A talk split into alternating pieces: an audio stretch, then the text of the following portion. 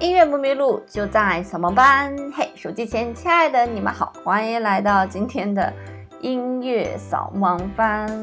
今天的节目呢，我感觉有点像是动物世界，因为要跟大家一起来聊一聊在动物王国当中的一些声音啊，动物最强音。那我们今天聊的并不是说。像我们之前跟大家聊的，说在圣桑的音乐里面，啊，比方说这个动物狂欢节有各种各样的乐器表现各种动物，不是？我们今天呢就来跟大家做一个科学探秘，就是在动物王国里面，啊，什么动物的耳朵最强，能感知到最奇特的声音？那么说到这个能感知到最奇特声音的动物，一定是生存在啊海底，因为大家知道啊，如果在这个呃大概是一千米海底一千米左右的地方就没有光了，这都是深海。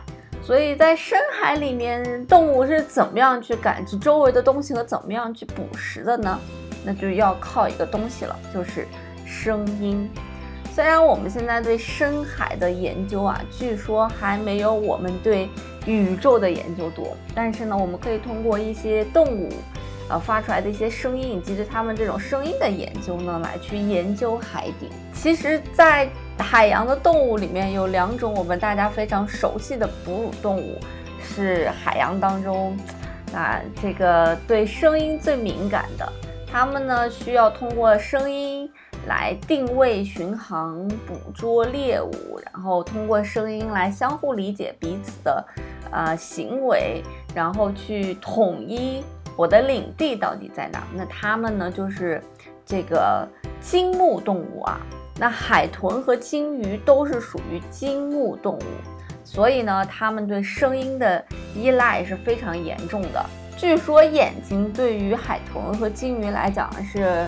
没有什么用的，所以他们能够呃听到声音。除了他们可以听到声音之外，他们还可以看见声音。那声音呢，在水中传播的速度是非常快的，海水中的速度呢约为每秒一千五百米。哇，那在空气当中呢，传播差不多只有三百四十米，所以整整快了四倍左右。我们都知道声音的形成之后要通过介质才能传播，对吧？比方说水呀、空气呀，这些都是介质。介质传播之后呢，才形成了我们现在能听到的声音。所以呢，在海水中声音传播呢是相当的快的。这就是因为在液体当中原子的密度呢是远远大于在气体当中原子的密度的。据说海豚和鲸鱼的祖先都是从陆地迁徙到海里的。所以，为了适应新的环境呢，它们的眼珠就变小了，前肢就变成了鳍了，后腿也变成了鳍了，啊，所以它们因为在陆地上的一些生物，它们需要保持恒温，所以身体上有毛嘛。但是在海里面就就没不需要毛了，对不对？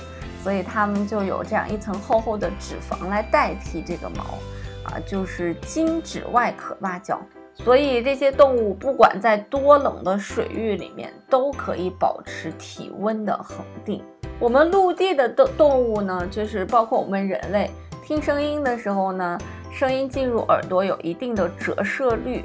可是，在水中的这些动物，呃，声音进入它们的耳朵里面是没有这种声阻抗的，那这些声波就以直线就就穿过海洋生物的头部了。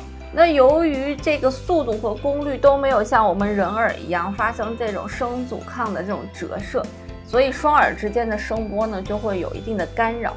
那它们为了避免这种干扰呢，在鲸鱼的耳朵里就进化出来了一个空气带，就是说它们的耳骨和这个就骨膜呀和耳骨就被包裹在一个巨大的球形骨壳的这样一个膜里面。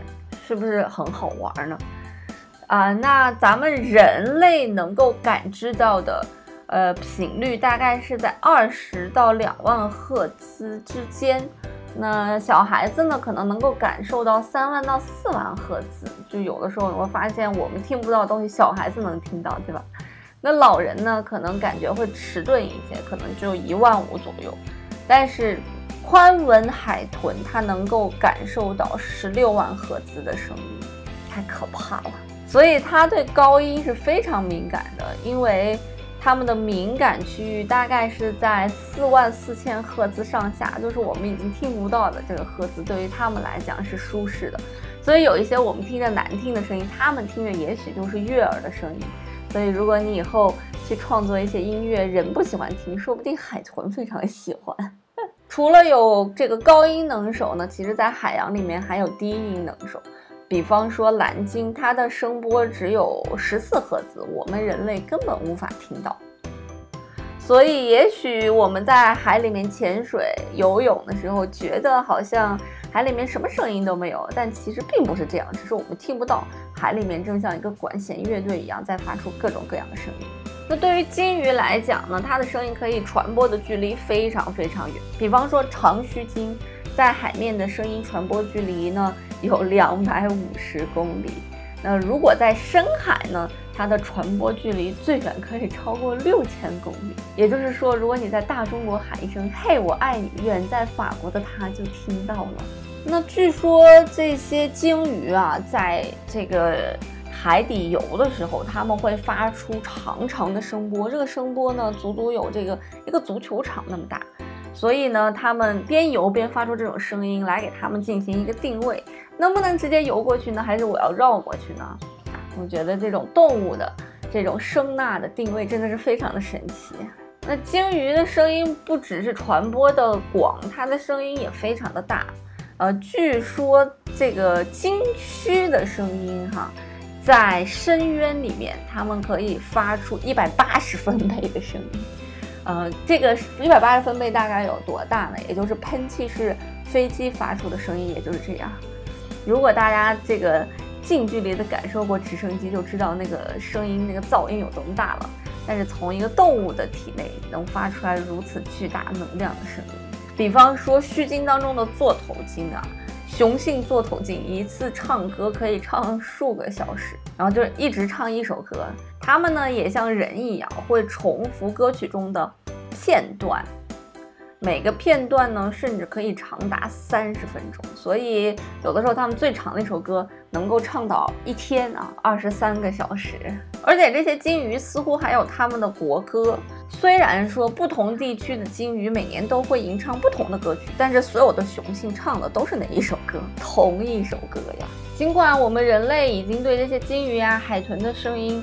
进行了研究，但是还是有很多很多的未解之谜。比方说，它们能声音能传播那么远的距离，但但是海豚到底是怎么分辨物体的呢？为啥它都能有这种能力呢？那它们接受什么样的信号？它们又怎么样经过大脑来处理的呢？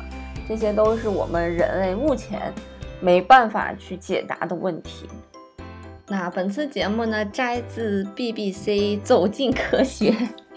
然后，嗯，在节目的最后呢，会给大家放一个一个乐队吧，他们在海上搞了艘船，然后所有的呃乐手坐在船上模仿鲸鱼的声音，然后前面是他们用提琴啊、号啊模仿的鲸鱼的声音，然后那个后面鲸鱼就一跃而出，发出了声音，整个应该是一个视频，大概一分钟左右吧，呃，总之挺有趣的，然后就放给大家。好啦，那今天的节目就到这里啦。音乐不迷路，就在小王班。我们下次再见喽。